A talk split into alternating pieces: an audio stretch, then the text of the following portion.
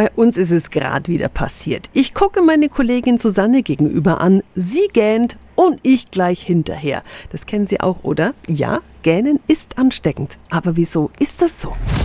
Radio Jetzt Tipps für ganz Franken. Hier ist unser Wiki Peter. Wie ansteckend das Gähnen ist, das hängt von unserer Empathie ab. Auslöser sind sogenannte Spiegelneuronen im Gehirn. Je besser die im Gehirn abgebildet werden, desto empathischer sind wir.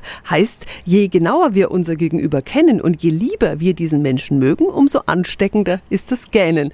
Wenn also Ihr Partner, Ihre Kinder oder Freunde gähnen und Sie direkt mitgähnen müssen, ist es also ganz natürlich und sogar sogar ein kleiner Liebesbeweis. Tipps für ganz Franken von unserem Wiki Peter. Wiki Peter. Täglich neu im Guten Morgen Franken um 10 nach 9.